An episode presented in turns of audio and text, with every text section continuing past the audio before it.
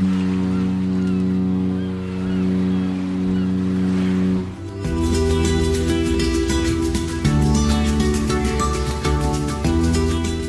Tricks, der Kreuzfahrt-Podcast. Mit Jerome Brunel und mit Franz Neumeier in München, der Mann, der fast die Titanic versenkt hätte. Grüß dich, Franz. Hallo Jerome, das mit der Titanic musst du mir dann nachher nochmal erklären, weil davon habe ich jetzt keine Ahnung.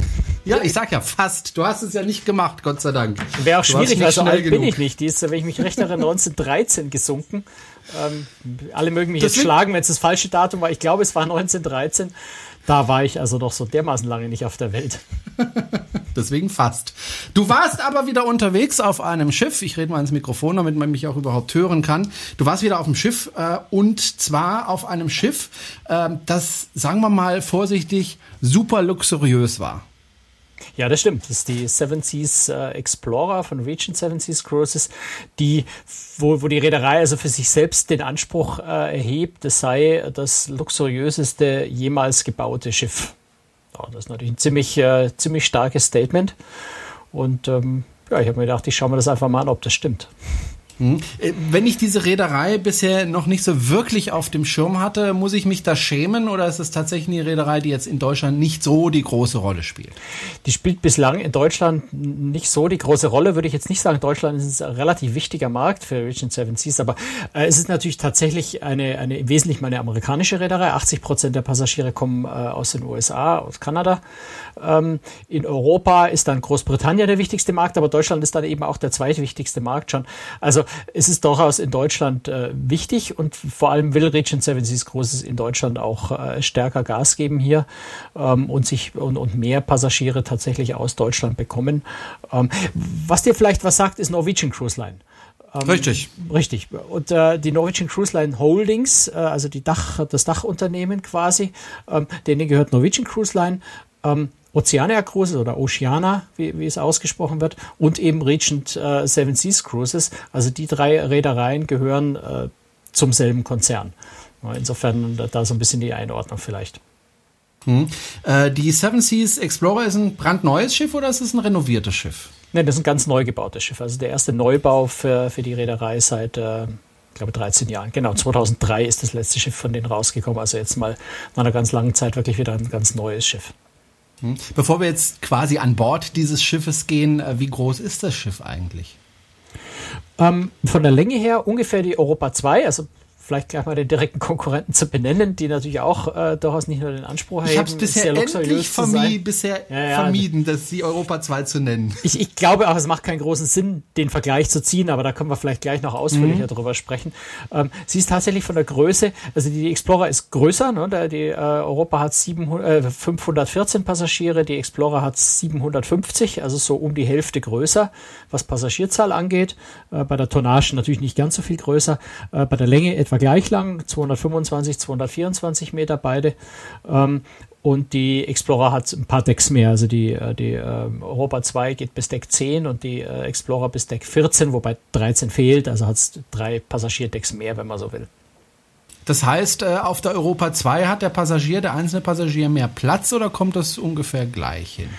Ähm, ja, das ist immer so eine, so eine schwierige Rechnung, weil bei Platz, wie will ich, wie will ich das genau rechnen? Also wenn ich es auf die Tonnage beziehe, ja, da habe ich auf der Europa 2 äh, mehr, da habe ich also 83 Bruttoraumzahl pro Passagier und auf der Explorer hätte ich jetzt 75.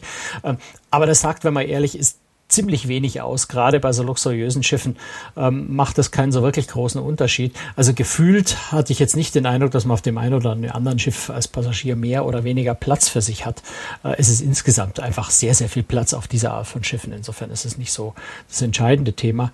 Ähm, spannender ist vielleicht so dieses Verhältnis, wie viel Passagiere kommt auf ein Crewmitglied. Ähm, auch da sind die beiden sehr ähnlich. Da erhebt, die, äh, erhebt Region Seven Seas den Anspruch, sie hätten also das beste Verhältnis, nämlich mit 1 zu 1,38, also 1,38 Passagiere, ein Crewmitglied. Ähm, bei der Europa 2 sind es jetzt 1,39, also ähm, ein sehr, sehr marginaler Unterschied in der Hinsicht. Du bist äh, gefahren, äh, bist an Bord gegangen in Barcelona. Wohin ging es mhm. dann? Ähm, wir sind von Barcelona äh, über Toulon, also in der Nähe von Marseille, den großen Militärhafen der Franzosen, ähm, wobei wir direkt in der Stadt angelegt haben, war für mich äh, überraschend neu, muss ich ehrlich zugeben. Wusste ich nicht, dass man in Toulon auch direkt in der Stadt anlegen kann. Ich hatte bisher die, die Male, wo ich in, in Toulon war, eigentlich immer gegenüber, auf dem gegenüberliegenden Ufer an dem großen Kreuzfahrtanleger angelegt. Man kann also tatsächlich mit kleineren Schiffen auch direkt äh, in, in der Innenstadt anlegen, was, was ganz angenehm war, weil man einfach zu Fuß in die Stadt laufen kann. Das war also Toulon. Äh, dann waren wir in äh, Olbia auf äh, Sardinien. Wir waren in äh, Saint-Tropez und da ausgestiegen bin ich dann wieder in äh, Monte Carlo, also Monaco, und von dort dann über, also von Nizza aus nach Hause geflogen. Hm, du schaust ja viele Schiffe an äh, jedes Jahr. Ähm, wie unterscheidet sich das dann an Bord gehen von, sagen wir mal, so einem Massenschiff? Also was ist da anders, wenn du da eincheckst in diesem, bei so einem Schiff? Also wenn man ehrlich, so dramatisch groß ist der Unterschied letztendlich nicht, weil jeder muss äh, an den, an den Check-in-Schalter, äh, muss seine Kreuzfahrtpapiere äh, vorlegen, sein, seine, seine Unterlagen, ähm, dann bekommst du eine Bordkarte ähm, und gehst an Bord. Also ja, das Betreten des Schiffs schaut dann so ein bisschen anders aus, weil dort werden dann schon Häppchen mit Kaviar gereicht und du kriegst ein Glas Champagner, wo auch tatsächlich echter Champagner drin ist. Da sieht man natürlich, den, spürt man den Unterschied dann natürlich schon. Da ist wesentlich mehr Crew vorhanden, das ist ein wesentlich herzlicher, persönlicherer Empfang äh, als auf einem 4000 Passagiere-Schiff. Das ist klar. Aber so der Check-in-Vorgang jetzt ins Terminal rein und sowas, da ist jetzt nicht so der große Unterschied. Das, das, da glaube ich, kann man auch gar nicht so groß einen Unterschied machen. Das sind einfach bestimmte Dinge, die dort erledigt werden müssen. Ich muss durch den Security-Scanner durch und da gibt es auch für Luxuspassagiere kein Pardon. Da muss ich einfach meine Taschen durch den Scanner durchschieben und fertig. Naja, ich wollte halt wissen, ob man da eben Häppchen bekommt oder, oder Champagner, wenn man dann an Bord geht. Offensichtlich schon. Dann ja, bist du schon. Du bist dann auch in der Kabine, ja. hast du natürlich. Ich meine, äh, wir reden bei Regent Seven Seas, großes reden wir von der Reederei, äh, die wirklich echtes All-Inclusive hat. Also da ist einfach, also fast absolut alles inklusive. Spa-Behandlungen zahlst du extra, ultra teure Weine zahlst du extra, ähm, den Kochkurs an Bord, können wir nachher vielleicht nochmal kurz reden, der kostet tatsächlich extra, aber du hast selbst fast alle Landausflüge inklusive. Ähm, wenn du es normal buchst, ist glaube ich eine Vorübernachtung im Hotel, manchmal sind sogar Flüge innerhalb Europas im Reisepreis inklusive. Also es ist wirklich alles, was man sich vorstellen kann an Bord eigentlich inklusive. Und deswegen hast du natürlich auch, du kommst in deine Kabine, du hast dort einen Obstkorb, du hast eine Flasche Champagner auf Eis stehen. Ähm, also da wirst du natürlich rundherum äh, verwöhnt. Das ist schon ein ganz großer Unterschied zu äh, ja, irgendeinem Massenmarkt oder vielen anderen Schiffen, den meisten anderen Schiffen. Hm. Dann bist du in deine Kabine gegangen. Ich vermute mal stark eine Balkonkabine. Ja, das ist auf dem Schiff auch schwierig, was anderes zu bekommen. Also zum einen haben die noch nicht mal Kabinen, die haben ausschließlich Suiten auf dem Schiff. Ähm, dann haben die natürlich alle Balkone und zwar sogar wunderschöne, riesengroße Balkone. Also da hast du schon einfach Platz, dass du dich auf einer, einer Sonnenliege einfach mal äh, langstrecken kannst und immer noch vorne und hinten vorbeilaufen kannst. Also da ist schon sehr, sehr viel Platz auf so einem Balkon. Ähm, das ist, das ist ja, ist einfach toll. Du kannst, da hast auch einen großen Tisch. Du kannst da wirklich auf dem, auf dem Balkon frühstücken, ohne dass es eng wird. Ich habe mir zweimal äh, tatsächlich dann in der Früh einfach aus dem Buffet-Restaurant oben den Teller mit Essen geholt und dort, dort schon mal so mein erstes Frühstück äh, genommen und mir, mir das, das Meeresrauschen angeschaut, ein bisschen gelesen. Das ist schon was sehr Schönes, wenn man so viel Platz hat. Und auch in der Suite selber ist natürlich enorm viel Platz auf dem Schiff. Ich hatte jetzt eine Concierge Suite, das ist die äh, viertunterste von zehn Kabinenkategorien, also so irgendwo in der Mitte, äh, was Kabinenkategorien oder Suitenkategorien angeht. Ähm, da hast du ja, der Raum ist natürlich schon mal relativ groß, ich glaube 20 Quadratmeter, wenn ich das recht in Erinnerung habe. Und das ist halt wirklich tolle Qualität. Du hast ein Bett, das ist, äh, ja, das, das passt sich, die Matratze, die passt sich deinem Körper so an. Das habe ich, also in so einem Bett habe ich persönlich noch nie geschlafen. Das war ein dermaßen bequemes, äh, wunderbares Bett. Äh, ist toll. Du hast ein Bad, das endlich mal nicht dieses winzige Kreuzfahrtschiff-Kabinenbad ist, sondern du hast äh, zwei Waschbecken, eine Badewanne, eine Duschkabine mit Schiebetür. Das Ganze ist mit Marmor ausgekleidet. Du hast wunderschöne, ähm, ja, Verzierungen in dem Marmorboden noch. Also das fühlt sich toll an, das ist toll, das hat ganz viel Platz, ähm, da ist so sehr viel Raum. Und ähm, wenn wir schon bei der Kabine sind, du weißt, ich schlafe gern im Dunkeln. Wollte gerade fragen. Mhm. da habe ich so mein, da habe ich mein äh, ultimatives Luxuserlebnis gehabt, weil ja, sie ist dunkel und zwar vollkommen fast vollkommen. Und die zwei Kleinigkeiten, die nicht vollkommen dunkel sind, lassen sich leicht beheben. Das ist nämlich das Telefon. Äh, das hat ein Lämpchen, wenn es in der Ladestation stellt. Das heißt, das ziehe ich aus der Ladestation raus, dann ist es auch dunkel. Und das ist tatsächlich direkt neben dem Bett ein kleiner Lichtschalter, bei dem ich zugegebenermaßen überhaupt nicht rausgefunden habe, wo der, wozu der Schalter überhaupt gut war. Ähm, aber genau dieser Schalter hat ein kleines blaues Lichtlein. Ähm, aber da kann man einfach ein Kissen davor stellen und dann ist dunkel. Und das Schöne ist, die Kabine hat äh, einen, einen lichtdichten Vorhang, der den Bereich Bereich mit dem Bett von dem Wohnzimmerteil abtrennt. Ähm, das heißt, äh, schon mal zum Balkon hin, beziehungsweise Balkontür und ein Fenster im Übrigen, ähm, kannst du lichtdichte Vorhänge zumachen. Das ist schon fast lichtdicht. Und wenn du dann noch den Vorhang zum Bett hinzumachst, dann fängt er das restliche Licht auch noch ab. Also ich habe tatsächlich mal, ich, ich schlafe zurzeit eher so, dass ich um 5 Uhr, halb 6 Uhr früh aufwache.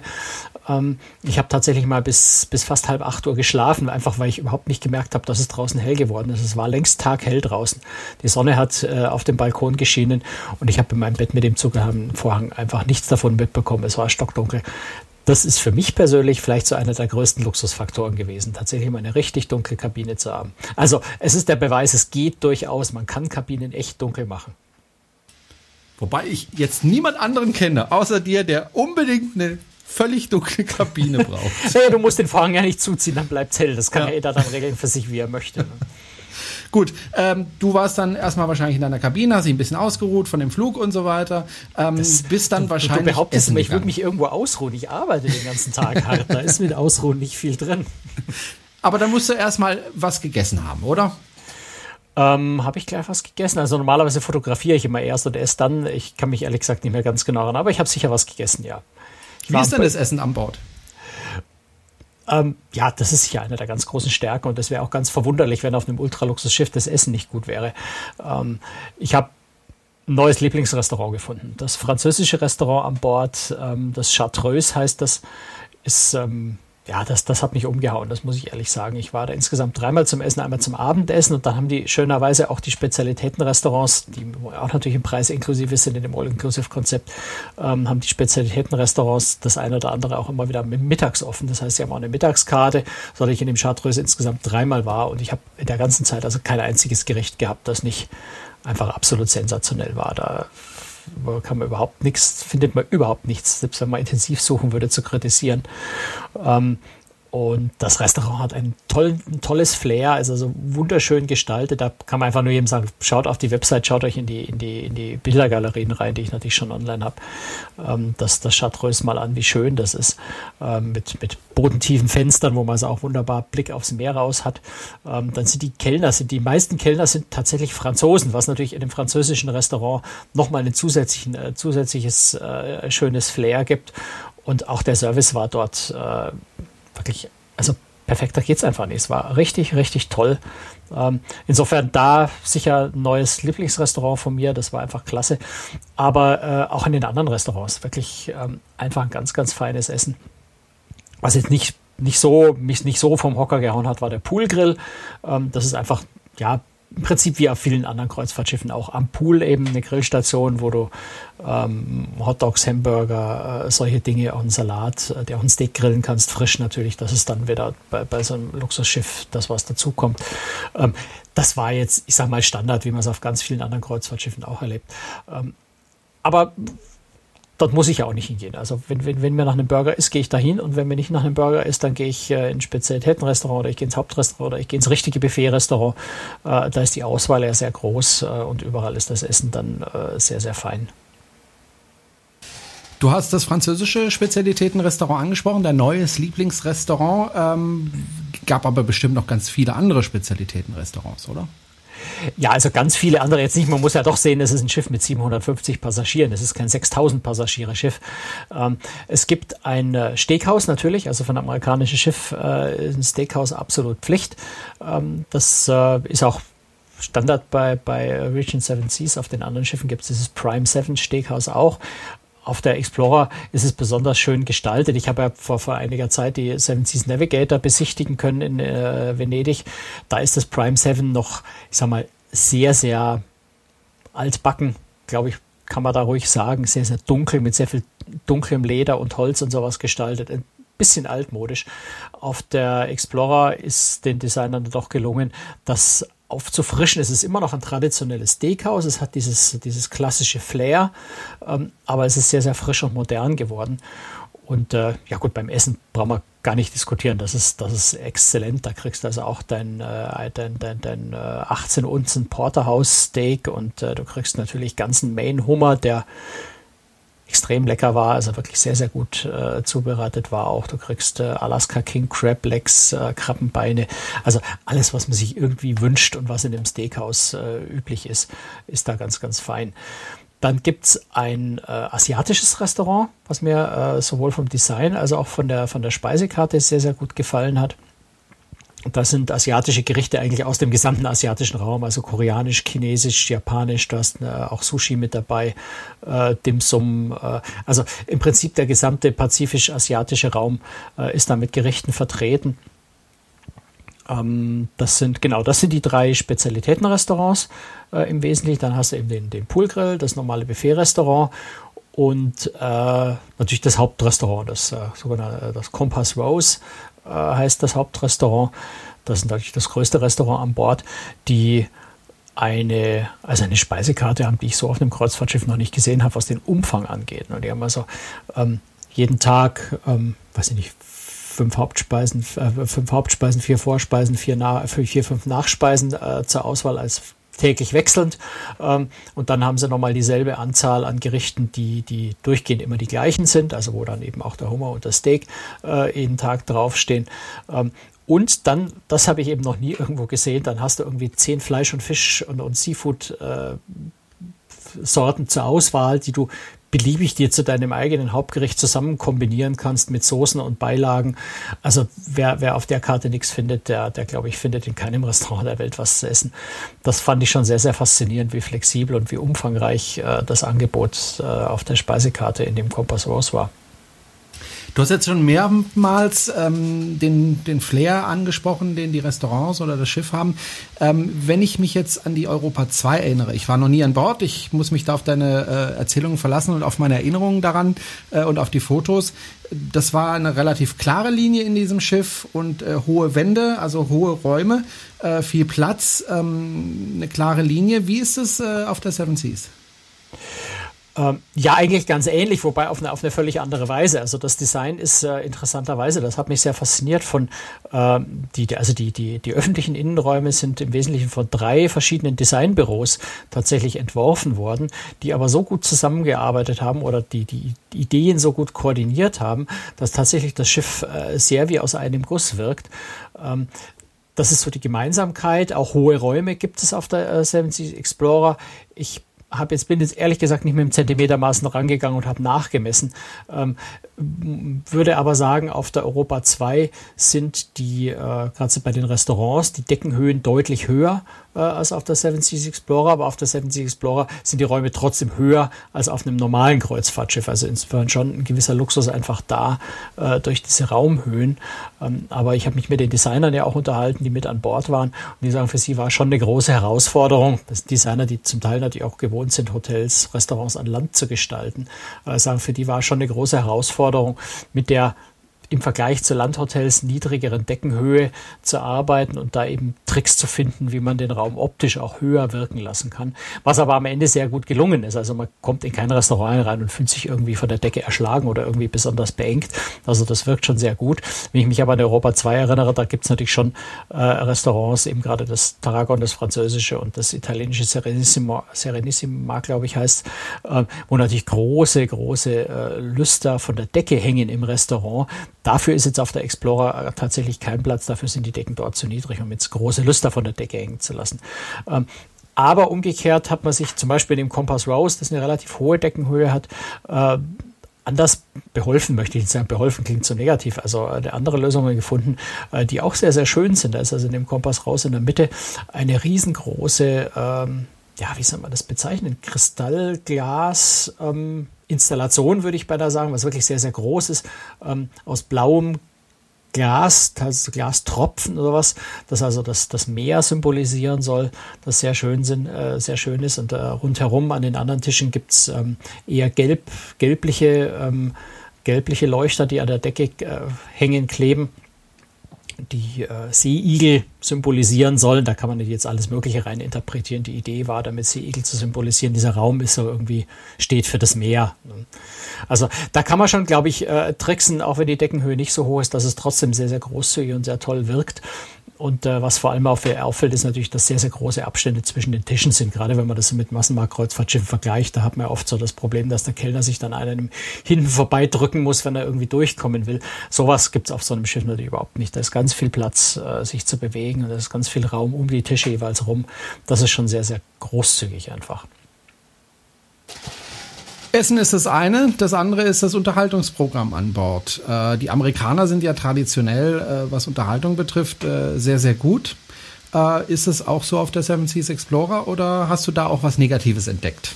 Weißt du was, ich hake jetzt trotzdem noch mal kurz, ich beantworte eine Frage gleich, aber mir ist noch ja. was eingefallen, was ganz wichtig ist, weil Gerne. wenn wir diesen Vergleich zu Europa 2 ziehen, ja. ähm, was das Design, was das Flair angeht, weil das war deine Frage und ich glaube, ich habe mich da ein bisschen in die falsche Richtung verquatscht. Ähm, es, es gibt schon einen ganz großen Unterschied und deswegen glaube ich auch, dass es schwierig ist, die beiden wirklich ernsthaft zu vergleichen. Ähm, ist äh, die Europa 2 ist sehr hell, sehr, arbeitet sehr viel mit Weißtönen und sowas, äh, sehr ähm, ja, sehr, sehr gerade, sehr, sehr, äh, beinahe ein bisschen kühl an mancher Stelle. Ähm, also wie ein sehr, sehr modernes Boutique-Hotel, würde ich mal sagen. Ähm, wohingegen Regent Seven Seas generell eine relativ traditionelle Reederei ist ähm, und das Design tatsächlich ein sehr konservatives, also eher so ein, ein Grand Hotel äh, erinnert, also mit sehr viel tatsächlich sehr viel mit Holz, mit Messing, äh, auch sehr viel mit Marmor, mit Granit. Ähm, also einfach von äh, so wie das Schiff daherkommt, sich das schon ganz, ganz anders anfühlt. Also es ist wirklich so dieses Grand Hotel gegen edles Boutique Hotel. Ähm, und da ist natürlich dann auch so was Zielgruppe, was Geschmack angeht, einfach zwei, zwei ganz, ganz unterschiedliche Geschmäcker angesprochen, dass es tatsächlich schwierig ist, da jetzt zu vergleichen. Das eine ist luxuriöser als das andere. Äh, ich glaube, es ist tatsächlich sehr, sehr Geschmackssache. Aber das ist so eine ganz grundlegende Unterscheidung, die zwischen den beiden Schiffen äh, vorhanden ist, was dieses, dieses Grund, diese Grundstimmung natürlich angeht. Hm, gut, da muss dann natürlich jeder selber entscheiden, was ihm persönlich besser gefällt, ob mehr so die klare, modernere Linie oder eben das traditionelle. Äh, oder man wechselt das einfach ab, wenn man die Kohle dazu hat, da regelmäßig auf diese Schiffe zu geben, dann kann man das ja, ja auch einfach abwechseln. Warum ne? nicht? Warum nicht? Äh, gut, jetzt aber zum Unterhaltungsprogramm. Genau.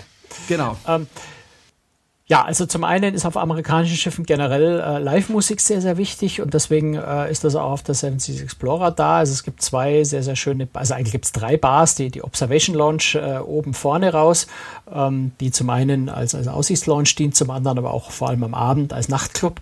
Ähm, Dort kann man Live-Musik spielen, ist natürlich am Abend dann für die für als, als Disco-Veranstaltung eher, eher ein DJ unterwegs. Ähm, aber es gibt zwei sehr schöne Bars an Bord, in denen eins auch eine Tanzfläche hat. Und dort spielen tatsächlich Live-Musiker ähm, ja, Jazz, aktuelle Hits, ähm, alles mögliche, zeitlose amerikanische Songs. Ähm, also tatsächlich in den Bars äh, sehr viel Live-Musik, auch ein Pianist. Ähm, die, die wechseln sich da immer wieder mal ab. Also da schöne Live-Musik in den Bars.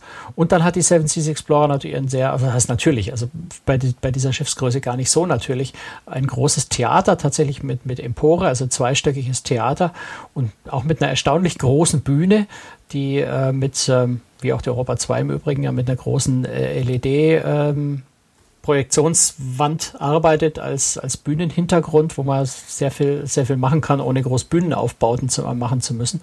Ähm, aber die Bühne ist auch sehr breit und sehr tief, so dass man dort tatsächlich auch äh, ja, Broadway-Show-artige Veranstaltungen äh, tatsächlich machen kann, also Produktionsshows, ähm, Gesang, Musik, äh, Tanzshows äh, aufführen kann, so dass die äh, das Entertainment da relativ flexibel äh, tatsächlich sein kann. Und ich habe eine Show habe ich ganz gesehen, bei den anderen äh, beiden Shows habe ich äh, immer nur mal so zehn Minuten reingeschaut, weil ich jeweils irgendwie ungünstige Abendessenszeiten hatte und äh, oder anders wir uns beim Abendessen so verquatscht haben, dass wir einfach die Show verpasst haben.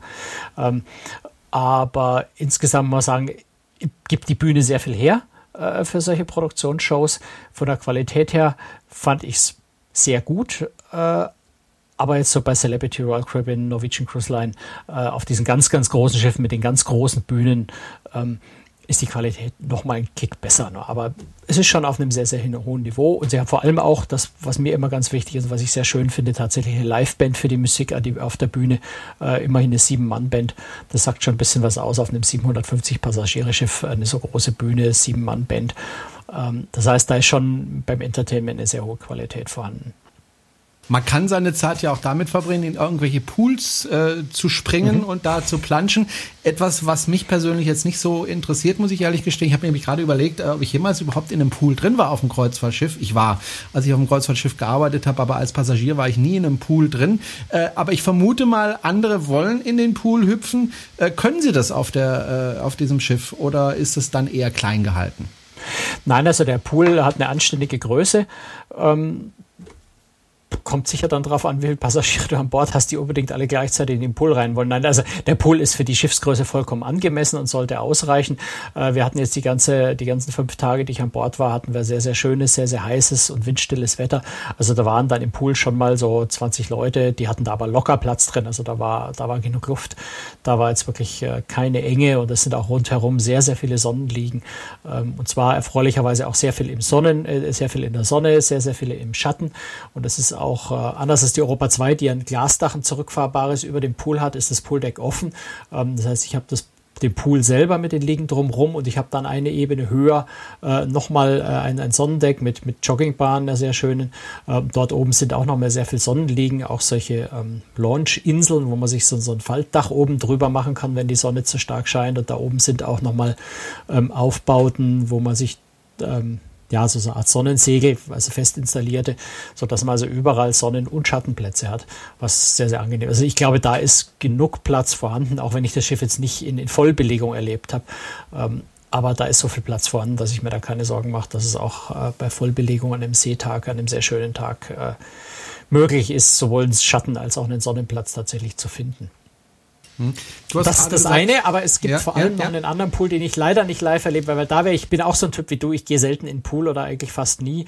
In einen wäre ich gerne reingegangen, der war aber leider noch nicht in Betrieb. Ich habe schon erwähnt, die Fahrt war die allererste des Schiffs. Das Schiff kam gerade frisch aus der Werft äh, nach dem Neubau äh, und leider war der Infinity Pool, nämlich am Heck auf Deck 5, äh, war noch kein Wasser drin, er war noch nicht in Betrieb, da hat noch irgendwas nicht ganz funktioniert, das noch äh, repariert werden musste. Ähm, ein relativ großer Pool, der eben eine kleine, eine, eine Glas, also natürlich ein Stück äh, gefließte Wand und dann aber auch ein Stück Glasscheibe noch nach hinten raus hat. Eben das wie ein Infinity Pool ist, das gefühlt ähm, das Wasser quasi direkt nach hinten äh, ins Meer übergeht. Und wenn man da drin setzt, kann man dann eben ja fühlt sich an, als wäre man beinahe direkt im Meer und auch da ist er auf Deck 5 unten, ist es auch sehr, sehr nah am, am Kielwasser dran. Äh, muss also ein wunderschöner Blick von da hinten raus sein, wenn man in dem Pool sitzt. Wie gesagt, ich konnte es leider nicht erleben und ausprobieren, weil einfach noch kein Wasser drin war. Aber das ist ein sehr, sehr schöner Bereich da hinter dem Spa hinten raus. Du hast es ja gerade gesagt, äh, das war jetzt noch nicht die offizielle Fahrt sozusagen. War das eine Journalistenfahrt oder Reisebüro-Mitarbeiter oder was war das für eine Fahrt? Ja, beides. Also es waren Reisebürovertreter ne? an Bord, es waren hauptsächlich amerikanische Journalisten an Bord ähm, und das geht jetzt auch noch ein Stück weiter. Also am Tag, nachdem ich von Bord gegangen bin, ist das Schiff ja in, in Monaco äh, getauft worden äh, von der, von der äh, Prinzessin Charlene von Monaco und ist jetzt äh, weiter dann, äh, ich glaube, auch wieder mit Reisebüro und, und Presse. Also ich glaube, erst am 20. Juli geht oder ging. Ich habe es gar nicht genau im Kopf, wann wir die Sendung ausstrahlen, wann wir die Episode ausstrahlen. Also ab 20. Juli, glaube ich, sind da die ersten zahlenden Passagiere tatsächlich an Bord. Ähm, das ist ja so der normale Ablauf. Und gerade so beim Luxusschiff ist es sehr, sehr wichtig und sinnvoll, dass Vorabfahrten gemacht werden, äh, damit auch die Servicekräfte ein bisschen trainieren und üben können und dann wirklich bei den Leuten, die sehr, sehr viel Geld für ihre Suiten bezahlen, dann auch absolut perfekt alles funktioniert. Du hast es angesprochen. Äh, ganz billig wird es wahrscheinlich nicht sein, äh, mit diesem Schiff zu fahren. Wenn ich mich richtig erinnere, Europa 2 kann man so wirklich Pi mal Daumen. Also das muss man wirklich äh, dazu sagen, so für 500 Euro pro hm, Person. Brauchst du mindestens. Mindestens ja. rechnen, mindestens 500 Euro, eher ein bisschen mehr. Wie viel Geld brauche ich, um auf die Seven Seas Explorer zu gehen? Auch 500 Euro oder mehr oder weniger? Da ist es noch ein bisschen mehr, ja. Also ähm, ich habe die Zahlen nicht genau im Kopf. Ich habe irgendwas, aber das kann eigentlich fast nicht stimmen. 1000 Dollar pro Tag äh, im Durchschnitt, aber das klingt mir eigentlich zu wenig, wenn man im Durchschnitt rechnet. Ähm, also es ist mehr als bei, bei Hapag-Lloyd Großes auf der Europa 2. Ähm, die teuerste Suite, ähm, das ist die Region Suite, die ist allerdings natürlich auch ein, ein, ein gigantisches Ding. Da kostet allein das Bett, was da drin steht, 150.000 Dollar. Ähm, da hängen zwei Picassos, also zwei echte Picassos äh, an der Wand das Ding hat einen eigenen Steinway-Flügel für eine halbe Million Dollar. Also das ist schon ein gewaltiges Suite. Das ist wirklich ein, ein unbeschreibliches Ding. Ich glaube, ich bräuchte drei Tage, bis ich mich in der Suite zurechtfinde, äh, bevor ich da Urlaub mache. Hat einen eigenen Spa-Bereich mit Wärmeliegen. Äh, da kriegst du Spa-Behandlungen äh, direkt in deiner, in deiner Suite. Das ist schon ein, eine wirklich absolut sensationelle Suite. Die kostet 10.000 Dollar am Tag. Was jetzt aber, naja, was da, da ist dann auch in jedem Hafen eine Limousine mit Fahrrad zu deiner freien Verfügung dabei und so weiter und so fort. Ähm, du kriegst natürlich auch sehr viel für das Geld und wenn du das mit, ja, mit, mit Präsidentensuiten in teuren Hotels an Land vergleichst, dann ist es, wenn man ehrlich ist, gar nicht mal so teuer. Das ist mhm. erstaunlich. Also die Reederei hat schon gemeint, äh, sie denken gerade darüber nach, ob sie dies vielleicht noch ein bisschen teurer machen sollen, weil die Nachfrage nämlich ziemlich groß danach ist äh, und das weit voraus ausgebucht ist, die Suite. Also sie denken gerade darüber nach, ob sie den Preis vielleicht ob der großen Nachfrage noch ein bisschen anheben sollten. Aber wenn du sagst, dieses Schiff ist ein bisschen teurer als die Europa 2, wundert mich das ein bisschen, weil für mich war bisher Europa 2 so der absolute Spitzenreiter und wenn ich so deine Beschreibungen mir so anhöre, dann scheint es mir, sind die Schiffe ungefähr gleichwertig. Äh, wahrscheinlich gibt es eben, haben wir darüber gesprochen, verschiedene Unterschiede, aber ungefähr gleichwertig, dann wundert mich das, dass sie dann doch so deutlich teurer ist. Meinst du, damit können die sich durchsetzen? Ähm, naja, das meine ich nicht nur, das tun sie natürlich. Sie haben ja schon drei Schiffe auf dem Markt und da funktioniert es ja. Ähm, also ja, natürlich. Überhaupt gar keine Frage. Die Nachfrage ist vorhanden. Ähm, der Luxusmarkt äh, wächst und wächst. Und äh, also wir reden ja ähm, wir reden da ja nicht über dich und mich. Ne? Und wir reden auch nicht über die Gehaltsklasse 2 und 3 über uns, oh. ähm, sondern wir reden, wir reden über das eine Prozent ganz oben. Ja, wir reden über Leute, bei denen Geld nicht wirklich eine große Rolle spielt. Ähm, und da kommt es nicht so drauf an, ob diese äh, äh Regent Suite, ob die 10.000 oder 12.000 Dollar am Tag kostet. Da kommt es mehr auf andere Details an. Da ist einfach ganz wichtig, dass, ja, dass der Service perfekt funktioniert, dass das Essen exzellent ist, dass die Leute sich einfach rundum wohlfühlen in ihren individuellen Bedürfnissen, in ihren individuellen Ansprüchen und dann spielt es eben keine so entscheidende Rolle, ob das nur hier ein Tausender mehr kostet oder weniger. Äh, und da ist es nicht so wichtig, ob ich da 600 oder 800 Euro pro Tag in der günstigsten Kabine bezahle oder in der günstigsten Suite, sondern da spielen tatsächlich andere Faktoren eine viel, viel wichtigere Rolle als der Preis. Und deswegen ist es gar nicht so entscheidend zu fragen, äh, setzt sich jetzt ein Schiff, das 100 Euro am Tag mehr kostet im Vergleich zu einem, das 100 Euro weniger kostet, durch, sondern da ist wirklich mehr die Frage, gefällt mir eher dieses Ambiente oder gefällt mir das? Möchte ich lieber auf ein deutsches Schiff, das sehr deutsch geprägt ist, deutschsprachig ist, äh, an deutschem Publikum ausgerichtet oder möchte ich lieber eins, wo ich mit amerikanischem Publikum, in einem amerikanischen Servicekonzept äh, unterwegs bin, ist mir ein Schiff wichtig, wo ich eben zum Beispiel in meiner Suite einen Picasso oder einen, äh, einen äh, weiß nicht, einen Miro oder sowas hängen habe, ähm, ist mir wichtig, was zum Beispiel vor dem, vor dem Pacific Rim, vor dem, vor dem pazifischen Restaurant, ähm, dort hat äh, Regent Seven Seas für jetzt gar nicht im Kopf, wie, wie viel kostet dieses Ding? Ähm, also eine riesige Bronzeskulptur. Ich, ich blätter gerade, genau, eine halbe Million Dollar äh, hat diese Bronzeskulptur dort gekostet. So eine tibetanische Gebetsmühle wiegt 2,7 Tonnen. Also einfach eigentlich was völlig Verrücktes auf einem Kreuzfahrtschiff, so ein schweres Kunstwerk dahinzustellen. Ähm, ähm, aber für manche Leute ist das wichtig, weil das, äh, das natürlich was völlig einzigartig ist. Das kann ich nur auf diesem Schiff sehen und nur auf diesem Schiff äh, fühlen. Und wenn mir das wichtig ist, dann entscheide ich mich für dieses und nicht für das andere Schiff. Und insofern sind solche Dinge dann viel, viel wichtiger, als ob das 100 Euro mehr oder weniger oder auch 1000 Euro mehr oder weniger kostet. Hm. Dann sollte ich vielleicht doch mal Lotto spielen und äh, den Jackpot knacken. Vielleicht kann ich mir es dann auch mal leisten, auf so einem Schiff. Da brauchst du einen ordentlichen Jackpot dafür, ja. ja, ja Aber naja, gut, man muss es schon wirklich immer in Relation setzen und, und gucken, was kriege ich an Land äh, in, in teuren Hotels, wenn man das vergleichen will. Und muss natürlich gerade bei Regent Seven Seas auch sehen, durch dieses All-Inclusive-Konzept muss man sehr genau hinschauen, was bezahle ich bei einer, bei einer nehmen wir ein Massenmarktschiff in einer großen Suite, äh, was bezahle ich da noch extra oben drauf, weil das alles nicht inklusive ist. Und da muss man wirklich auch so ein bisschen den Gesamtpreis schauen, äh, um die Relation zu sehen, um zu sehen, so unglaublich teuer ist es dann auch wieder nicht. Natürlich mit deiner Innenkabine oder mit meiner normalen Standardbalkonkabine kannst du die Preise nicht vergleichen. Aber wenn du was Vergleichbares äh, in den anderen Bereichen nimmst, an Land in Hotels oder auf Massenmarktschiffen, die großen Suiten, dann ist der Preisunterschied nicht so groß oder manchmal überhaupt kein Unterschied mehr. Insofern mhm. muss man da immer so ein bisschen den Gesamtpreis, die Gesamtleistung gucken und natürlich auch schauen, brauche ich diese ganzen Leistungen alle. Wenn ich die sowieso nicht brauche, bin ich vielleicht bei einem Massenmarktschiff, wo ich sie extra bezahlen muss, aber nicht bezahle, weil ich sie nicht nutze, günstiger dran.